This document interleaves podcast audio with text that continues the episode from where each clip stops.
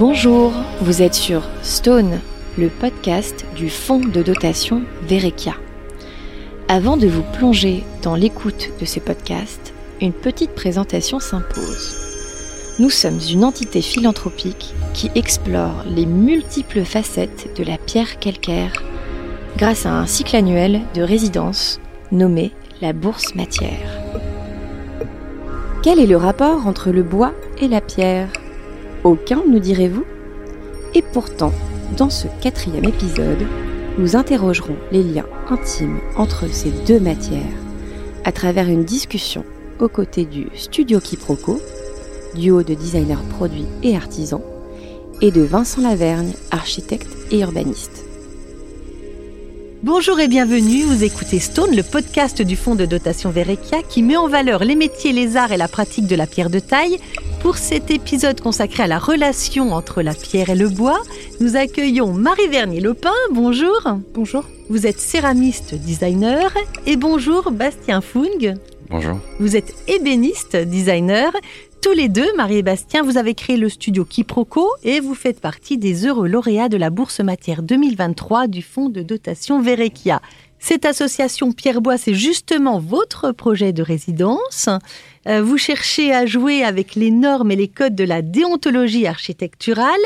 En fait, le bois et la pierre semblent très différents, mais ce sont en réalité deux matériaux très complémentaires. Ils présentent même des similitudes avec des avantages thermiques et de durabilité. Et cela ne vous a pas échappé, Vincent Laverne, bonjour. Bonjour. Vous êtes architecte et urbaniste. Vous avez réalisé des bâtiments unissants, la pierre et le bois. Alors commençons par le commencement, Marie et Bastien. Que cherchez-vous à montrer avec votre projet de résidence?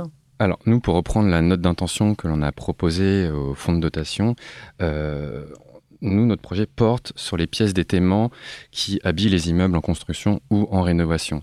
Euh, ces pièces d'étaiement, que ce soit des butons, des étrésillons ou des étais, ce sont des pièces généralement faites de bois qui viennent euh, habiller des façades et qui viennent structurer des immeubles qui seront soit en construction, soit en rénovation. Et nous, ce qui nous intéresse euh, dans ces objets-là, c'est qu'on trouve du beau dans ces objets temporaires qui sont voués à disparaître à un moment, parce que ça vient rythmer des façades, ça vient dessiner un autre paysage architectural. Euh, Vincent Laverne, ça, ça, ça, sert à quoi, en fait, euh, tous ces éléments euh? Ça sert à tenir les bâtiments quand ils ne se tiennent pas les uns les autres? En gros, ça symbolise une espèce d'état d'attente du tissu urbain qui n'est plus en capacité de, soutenir comme, euh, un, système de bâtiments. Les bâtiments se soutiennent, les uns les autres. Donc lorsqu'il y a un manque, on remplace euh, la capacité de stabilité des bâtiments par ce, type d'ouvrage. Donc on trouve beaucoup ce type d'ouvrage dans des villes euh, où il y a des problématiques de renouvellement du tissu, où il y a des problématiques d'insalubrité, comme à Marseille par exemple, où lorsque vous promenez dans le centre-ville, vous avez un peu partout euh, ces types de structures en bois qui viennent étayer les immeubles. Alors que le bois semble souple et léger, il est capable, il a une, une force, une résistance capable de, soutenir des bâtiments Lorsqu'il est utilisé en, treillis, euh, c'est-à-dire avec une succession d'éléments qui, qui s'articulent les uns les autres pour former des grandes structures euh, où le vide domine, c'est un réseau d'éléments en bois qui, euh, qui fabrique des, des, poutres treillis ou des éléments treillis, qui sont en effet capables de soutenir des, des structures en pierre ou en maçonnerie très lourdes. Bastien alors oui, alors nous dans, dans ce projet-là, c'est euh, cette dualité pierre et bois qui nous intéresse particulièrement. Ça va être de travailler cette, cette relation entre éléments porteurs et éléments portés. Euh, c'est aussi une manière de, de jouer avec les normes euh, architecturales et se l'approprier à, à l'échelle de l'objet. C'est-à-dire jouer avec les normes architecturales? C'est-à-dire apporter justement ces éléments structurels à l'échelle du bâtiment, euh, les comprendre, les appréhender et les repenser à l'échelle de l'objet en termes de design. Euh, Marie, c'est l'esthétique qui vous intéresse euh, en tant que designer sur cette association Pierre-Bois ou c'est un usage, une utilité? Je pense que là, sur le projet, c'est l'idée de, de, partir d'éléments en fait que l'on peut voir, tout, que tout le monde peut voir dans la rue, en fait, qui nous, nous a attirés, qui est lié à l'architecture, donc ces pièces d'étaiement et de euh, venir comprendre en fait euh, ce qui nous intéressait là-dedans aussi, c'est euh, le rapport des matières. Donc du coup, c'est surtout ces étais, enfin ces pièces d'étaiement en bois par rapport à ces bâtiments en pierre qui nous a intéressés et c'est pour ça aussi que la question de l'association Pierre-Bois dans la résidence du fonds dotation était quelque chose d'important relié à ce projet. Et dans ces pièces d'étaiement, c'était vraiment le rapport de force et d'équilibre qu'il y a entre ces deux matières qui pouvait aussi sortir de ces éléments-là pour notre projet. Vincent Lavergne, la pierre et le bois sont-ils compatibles? Bah, plus que compatibles, ils sont absolument complémentaires. Et l'histoire euh, de la construction depuis très longtemps met en œuvre euh, la pierre pour euh, la réalisation de murs, la réalisation d'éléments verticaux, de poteaux, de pilastres, et le, bois comme plutôt pour la réalisation d'éléments horizontaux, de charpentes, de planchers. Donc ces deux matériaux sont associés depuis la nuit des temps. Et aujourd'hui, au regard d'une forme de transition des matériaux de construction qui est à l'œuvre en ce moment, notamment dans le bâtiment, mais un peu dans l'ensemble de la société, on redécouvre des articulations qui existent depuis euh, des millénaires. Et quel est l'avantage de cette alliance? La pierre euh, est capable d'absorber des efforts absolument colossaux, donc ce qui en fait un matériau très intéressant pour euh, les efforts de compression, donc les efforts verticaux qui suivent la force de gravité.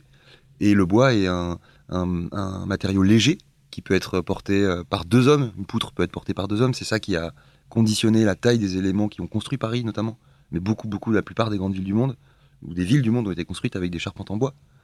Euh, notamment par, le, par cette légèreté qui permettait euh, à très peu d'ouvriers de, réaliser des bâtiments plus ou moins grands. Euh, et le bois franchi. Donc le bois est capable, posé sur deux points d'appui, de, porter, de franchir, et donc de, permettre la réalisation de planchers, de ponts, des éléments sur lesquels l'être humain peut se déplacer. Bastien, vous êtes ébéniste, donc vous connaissez le bois, la pierre un peu moins. En tant qu'ébéniste, euh, avec Marie, on travaille toujours à deux, par exemple. C'est-à-dire que nous sommes designers et artisans. L'artisanat a une place prépondérante dans notre travail. Nous avons un atelier d'ébénisterie dans lequel nous développons nos projets personnels. Euh, mais c'est une échelle qui est autrement différente que celle du bâtiment. Euh, là, on découvre aussi un nouveau matériau qui est la pierre. Là, dans cette résidence-là, ce qui est intéressant, ce n'est pas tant la relation, euh, ce n'est pas tant la pierre d'un côté et le bois de l'autre, mais c'est plutôt euh, le mélange de ces savoir-faire et justement de, ces corps de, des corps de métier qui, qui se mélangent. le bois, c'est un matériau avec lequel on est familier. La pierre, c'est Verekia qui nous l'apporte, euh, qui nous le font découvrir. On a l'opportunité aussi de travailler avec deux compagnons tailleurs de pierre, qui sont Bruno et Paul, qui nous ont, qui nous ont expliqué comment appréhender cette matière, quels sont les outils nécessaires à, son travail, à son utilisation, et aussi à lire ce matériau. Ce matériau-là a une complexité que l'on ignorait complètement. On n'avait jamais touché de pierre auparavant. Et c'est ça aussi qui est intéressant. Euh, Qu'est-ce qui vous plaît dans la pierre? Justement, alors justement, là, on a un regard de designer sur ça. Même si l'artisanat est au cœur de notre travail, euh, on a quand même un regard un peu de néophyte où on va venir euh, triturer la matière, on va lui, on va essayer de la, la chauffer, de la teinter, euh, essayer de faire de la pierre liquide, mélanger ça aussi avec du charbon parce qu'on a un travail nous à côté en de designer où on se on a tout un projet qui est monté autour du charbon de bois et on va faire des tests. Donc là, c'est dans cette résidence où on a cette première phase d'expérimentation qui peut être longue et qui est assez intéressante, mais qui demande du temps. Là, on y est encore actuellement au moment où on vous parle. Et puis après, la différence entre le travail de la pierre et du bois, c'est que les propriétés ne sont pas les mêmes. C'est-à-dire que la pierre, effectivement, on travaille plus sur de la compression, le bois plus sur de la flexion, et puis aussi un travail de l'artisan qui ne sera pas le même, ce ne sera pas les mêmes outils et ce ne sera pas la même précision. En ébénisterie, on va avoir tendance à travailler au dixième de millimètre. Pierre, on va être plutôt au millimètre, voire au demi-centimètre en fonction de l'échelle de la pièce que l'on va travailler. Et ça, ça, c'est quelque chose qui nous, a, qui nous prend un peu de temps en tant que si euh, du bois, de, s'adapter à ça. Euh, c'est-à-dire que nous, on, a, on s'est amusé à travailler la pierre d'une certaine manière en l'amenant sur notre terrain que l'on connaît, celui de l'ébénisterie, en essayant de faire des assemblages et, euh, en voyant que en fait ça ne fonctionne pas si on essaye de, les faire de la même manière. Donc voilà, donc on s'approprie ce matériau, on essaye d'en sortir le meilleur d'une certaine manière. Marie, qu'est-ce qui vous a surpris euh, avec la pierre? Je ne sais pas si c'est une question d'être surprise, c'est plutôt de découvrir la pierre en elle-même, de la travailler il y a aussi la question que la pierre, il y a plusieurs densités, donc en fait elles peuvent être différentes selon les pierres dans lesquelles, on parle. Ici, nous, on travaille euh, principalement la pierre de calcaire. on a aussi possibilité de travailler avec une pierre beaucoup plus dure qui est le marbre. Donc ça nous permet de travailler vraiment deux pierres avec deux densités complètement différentes. moi, je pense que ce qui est intéressant avec la pierre, c'est qu'on a cette idée d'avoir quelque chose de lourd, quelque chose de froid. Et je pense que aussi, nous, dans notre travail, c'est d'aller plus loin et de montrer qu'en fait, euh, on peut aussi travailler euh, la pierre pour euh, alléger et par le design, par justement l'échelle du design, ramener en fait des objets en fait qui, qui montrent la pierre comme un matériau qui peut laisser passer des vides, qui peut respirer et qui peut justement avec le bois, que, en fait que les deux matières puissent, euh, que leurs propriétés puissent limite euh, s'interchanger grâce à la manière dont on les travaille. Et aussi, du coup, comme Sébastien, ce qui est intéressant de nous d'être euh, artisan designer, c'est qu'on a cette propriété de savoir quels sont, comment le matériau en fait est travaillé. Mais en fait, tous les matériaux différents peuvent être travaillés avec la technique d'une autre. Donc nous, par exemple, quand il disait qu'on allait brûler, on allait chercher un état euh, liquide, euh, euh, travailler la poussière. En fait, l'idée, c'est vraiment d'utiliser des techniques de fabrication, par exemple, d'un autre métier d'art pour l'appliquer sur la pierre, par exemple, et venir, en fait, réinventer, en fait, la matière de la pierre via le prisme, évidemment, de, du design, où on a plus de, on a plus de liberté par le design qu'on peut l'avoir dans l'architecture, où il faut vraiment qu'il y ait une fonction de stabilité, sa fonction première de stabilité. Oui, j'ai envie de rebondir sur, ce que dit euh, Marie, parce que c'est vrai que c'est sur ce qu'elle dit à propos de la densité. Euh, vous prenez une même pierre calcaire selon qu'elle a été extraite en haut de la carrière ou en profondeur, là où euh, la pierre est elle-même surplombée par des milliers de tonnes d'autres pierres, et du coup elle a une résistance mécanique, une densité beaucoup plus importante, partie les plus hautes, puisque c'est vraiment la pierre qui appuie, qui se, qui se sédimente lentement dans le temps. Et donc lorsque vous allez chercher de la pierre toute à l'extrémité haute de la, de la carrière, c'est une pierre qui est très friable, qui est très, euh, euh, qui est très euh, peu dense et qu'on peut découper, qu'on peut découper à la scie en fait, à, à bras d'homme et qui n'est pas très résistante qu'on peut utiliser en parement, qu'on peut utiliser en, objet, en design. Et plus on va profondément, plus, c'est des, plus on, arrive sur des lits de pierre qui ont des résistances mécaniques importantes du fait de leur, de leur profondeur. Donc ça, c'est intéressant de jouer avec cette espèce d'épaisseur mécanique de la couche terrestre. Alors, quel est l'avantage de cette association pierre-bois en construction? Bah, Aujourd'hui, on cherche à euh, renouveler un petit peu l'éventail des matériaux qui sont à disposition des architectes et des concepteurs du cadre euh, bâti en règle générale. Et l'idée, c'est de revenir un petit peu de la société du tout béton qui a prédominé, on va dire, depuis la fin de la Seconde Guerre mondiale, un peu avant. Euh, on est parti à partir de la, des Trente Glorieuses, de la reconstruction, de, la, fin de la Seconde Guerre mondiale, vers une, époque qui reposait quasiment exclusivement sur le béton dans la construction. Par conséquent, on a perdu pas mal d'expérience, de, compétences, notamment toute une compétence artisanale autour de l'articulation des, différents matériaux. Euh, il y a le modèle de l'entreprise générale qui est venu euh, remplacer le modèle d'une espèce de, de groupe de, corps d'État artisanaux qui collaboraient sur des ouvrages. Et à partir des années 50-60, c'est l'entreprise générale qui pour, des, les, spécificités de la culture française, repose sur le matériau béton, qui va organiser les gros chantiers. Et ainsi, l'ensemble de la construction en France, c'est vraiment exclusivement euh, une spécificité française et culturelle, euh, on va commencer à tout faire en béton. Le seul autre pays qui va utiliser autant de béton que la France, c'est l'Union soviétique. Et donc, on perd, parce qu'on a des, préoccupations, des impératifs, euh, notamment de logement, très importants. le béton va devenir le matériau massif de cette époque de progrès d'aménagement de la France. Et on va un peu oublier ce qu'on savait faire avant, notamment la pierre et le bois. Euh, la pierre, parce qu'on a construit dans les carrières autour de Paris. À partir de la, de la Seconde Guerre mondiale, on, va moins extraire de, de, pierre, notamment parce qu'on a construit des cités comme à Nanterre. On a construit des cités-jardins comme au Pré-Saint-Gervais ou comme, comme euh, le quartier de la Mousaïa à Paris. Donc en fait, on va construire sur les carrières de pierre, du coup, on va se couper d'une partie euh, de la ressource qui était disponible. Faire venir de la pierre de centaines de kilomètres, c'est pas très intéressant, vu que c'est très lourd. Donc la pierre, c'est intéressant, c'est l'idée de géosourcer, c'est qu'elle est intéressante si elle est extraite à proximité du lieu où on va construire le bâtiment. Donc ça interroge cette notion de circuit court que l'industrie contemporaine avait complètement oublié en, utilisant des ressources prises euh, très loin. Le béton, par exemple, le calcaire, euh, les graviers, le sable, viennent déjà pas des mêmes endroits et viennent la plupart du temps de très loin. Donc c'est vraiment au-delà de la réflexion autour de la pierre et du bois, c'est vraiment l'idée d'une forme de transition de la société vers des matériaux de construction qui existaient avant l'industrialisation, qu'on redécouvre. Euh, et donc on redécouvre un peu à tous les niveaux, du niveau de l'objet, même si on continuait, on a continué à faire des objets en pierre et en bois tout au cours du XXe siècle, mais dans, la construction qui est peut-être le, domaine où, il y a eu les modifications les plus massives, on a oublié la pierre et le bois au profit du béton et aujourd'hui on essaie de le redécouvrir. On est en train de le redécouvrir. Le béton étant moins cher. Le béton est moins cher parce que c'est le matériau qui a été le plus massivement utilisé. Hmm. Donc il a été rendu compétitif par sa généralisation.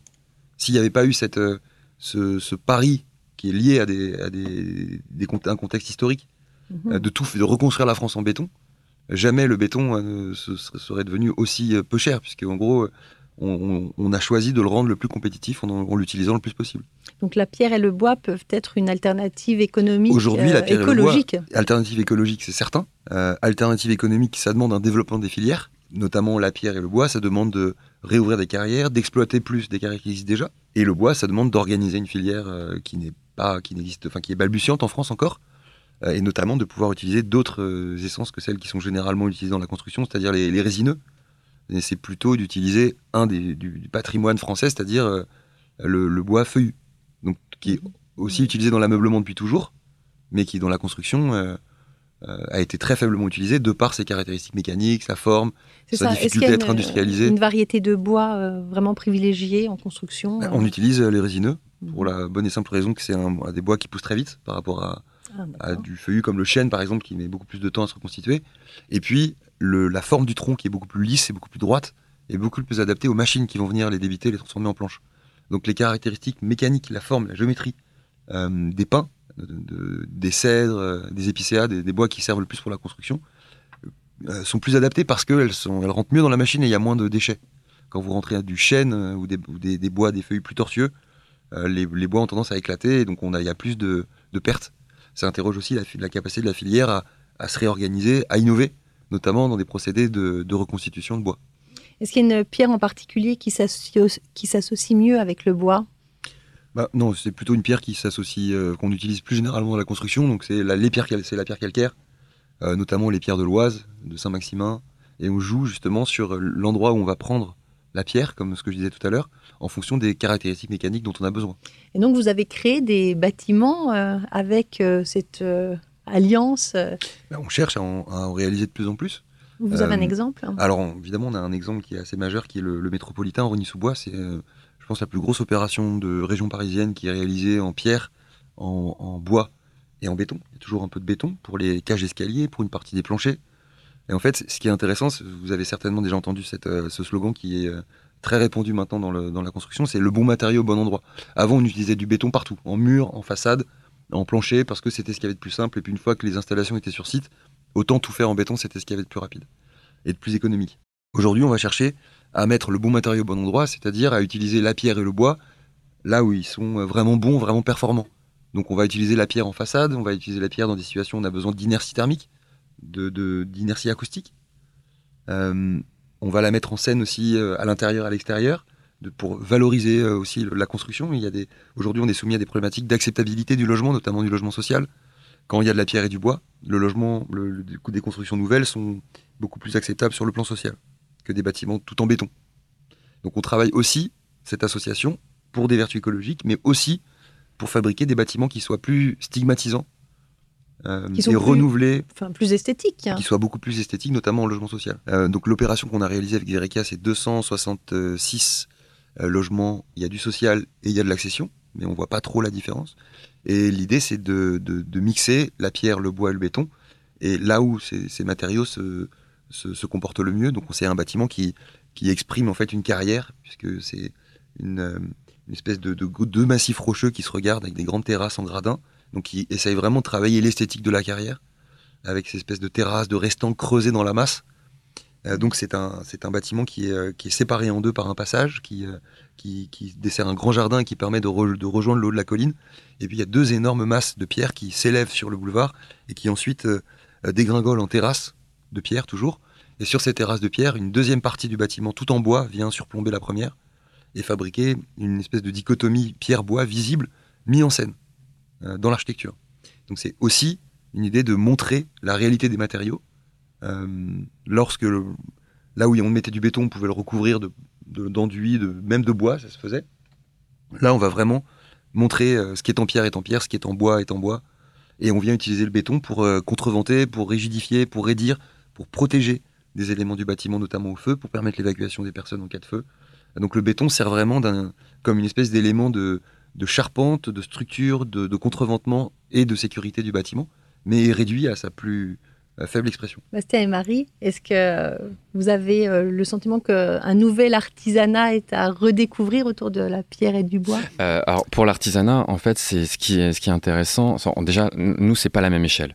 Euh, c'est-à-dire même s'il y a des matériaux communs, on n'a pas les mêmes contraintes à l'état à, l'échelle de, des objets. C'est-à-dire que ce qui est intéressant, c'est pour comprendre l'artisanat, c'est aussi l'analyser au fil des années, comprendre comment ça s'est placé, euh, comment il s'est développé au siècle dernier. Par exemple, euh, si on reprend l'artisanat jusqu'à la moitié du siècle dernier, c'était euh, on avait un rapport à l'objet qui était différent de maintenant. On avait des objets qui étaient considérés comme plus comme familial, c'est-à-dire que on héritait euh, des, des, peubles de nos parents, voire de nos grands-parents, euh, du vaisselier de la grand-mère, et on avait ce rapport-là à l'objet qui était euh, qui était fait par un artisan. C'était fait à la main, donc ça avait un coût et il y avait une valeur. Donc c'est ce mobilier-là passait de génération en génération. C'était des meubles généralement lourds, massifs visuellement et physiquement. Et là, du coup, l'artisan avait une place prépondérante dans la société. Euh, à la fin plutôt des Trente Glorieuses, on arrive sur quelque chose où il y a, y a le mouvement pop art qui arrive, euh, il y a Woodstock aussi, c'est juste pour placer un peu le décor, et euh, on a un rapport à l'objet qui évolue. Euh, on a, il y, a, y a le plastique qui est en plein essor, et on a aussi ce, cette phrase qui revient, qui est le plastique c'est fantastique, etc. Et on a un rapport à l'objet qui est encore différent parce que là, on va avoir des, du mobilier avec des couleurs vives, léger et euh, accessible plus facilement. Euh, je pense notamment à ce fauteuil gonflable qui était de Jonathan Depas, le Blo, qui était un fauteuil qui avait la particularité de se dégonfler, de se ranger dans une boîte en carton et à glisser sous le lit pour que ça prenne moins de place. Ça, c'était quelque chose qui était inconcevable dans la génération précédente. Et là, du coup, l'artisanat a moins sa place également. À peu près au même moment, dans le milieu des années 50, il y a Ikea qui est arrivé, cette société, cette entreprise que l'on connaît tous, qui a fait le pari de concevoir son propre design et son propre mobilier. Ils ont posé leur conception sur le cycle des 3 F qui était formation, fonctionnalité et facilité à être produit. Ce qui faisait qu'on avait des objets qui étaient, on était sur du rendement, sur de la grande série. On avait un rapport à l'objet qui était encore différent à ce moment-là ça coïncide avec euh, la massification du béton. On est, En fait, c'est l'industrialisation. Ah, c'est ça. Il y a, effectivement un parallèle qui se fait, euh, qu'on peut observer entre l'architecture et le design. Ce que tu disais tout à l'heure, Vincent, c'est assez similaire. Dans le design, on est parti euh, très vite dans l'industrialisation et des matériaux Exactement. qui pas du tout écologiques. Et on revient maintenant vers une volonté d'utiliser des matériaux naturels et qui ont fait leur, déjà leur preuve avant et on revient vers ça autant que ce que tu disais pour l'architecture. On a un petit peu l'impression qu'on redécouvre un monde qui a disparu avec l'industrialisation. Et on a un petit peu l'impression en fait qu'on a vécu un phénomène qui, est, qui a émergé aux alentours du milieu du 19e et qui s'est euh, globalement terminé euh, avec les, chocs pétroliers, mais dans une espèce d'agonie un peu lente avec euh, le, l'effondrement de l'industrie, l'explosion du chômage et la société qu'on connaît aujourd'hui en fait, qui est une espèce de, de période post-industriel où on n'est pas complètement désindustrialisé, mais on repose plus, enfin notre société, notre économie repose plus du tout euh, essentiellement là-dessus, sur la production. Euh, mais en tout cas, on redécouvre aujourd'hui, à travers ça, le, circuit court, la notion de durabilité.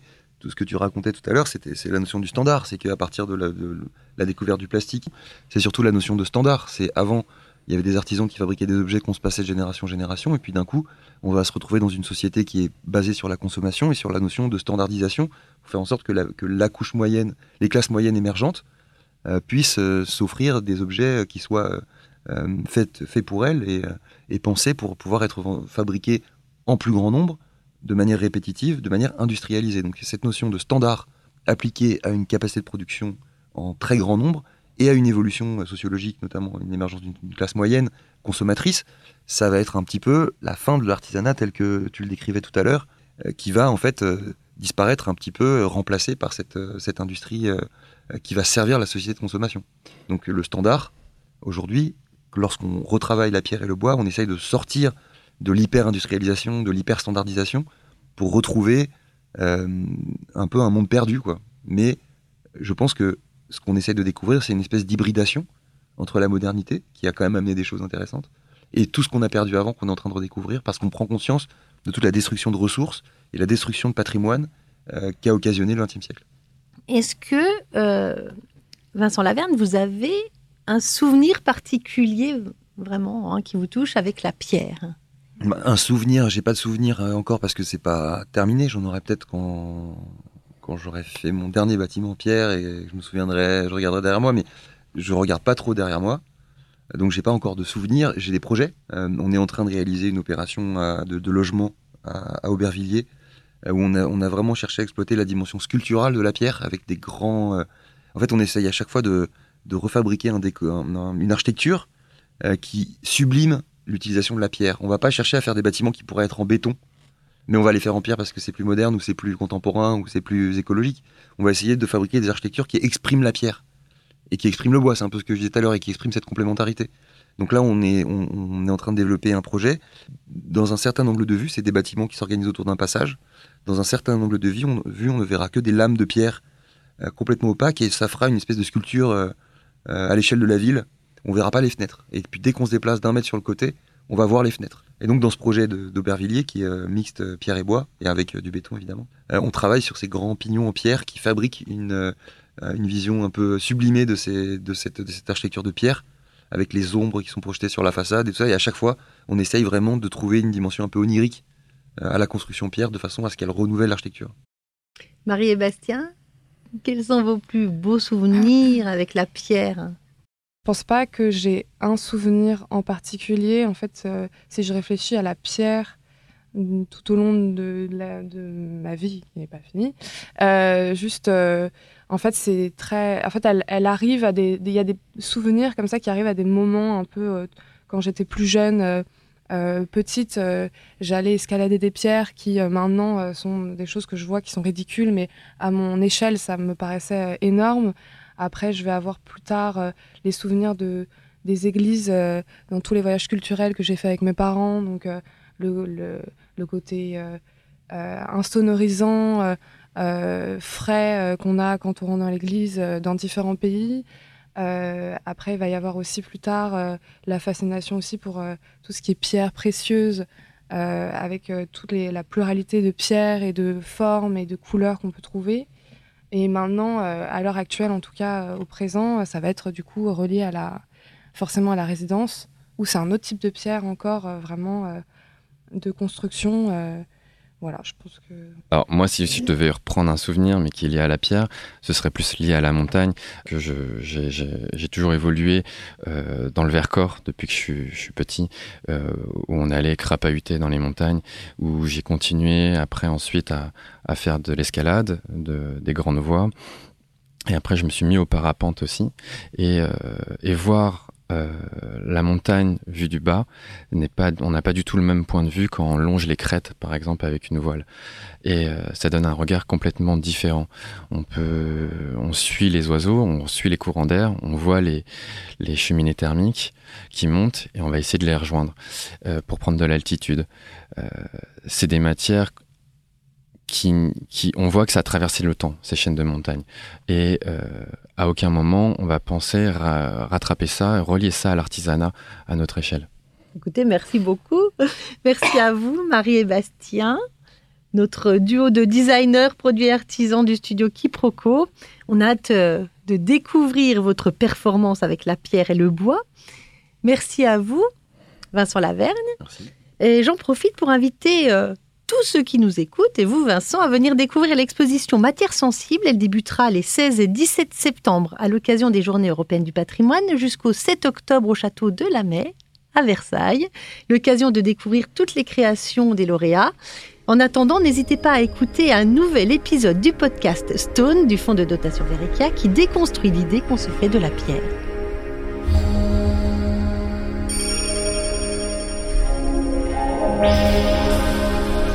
Merci d'avoir écouté Stone, un podcast du Fonds de dotation Verekia.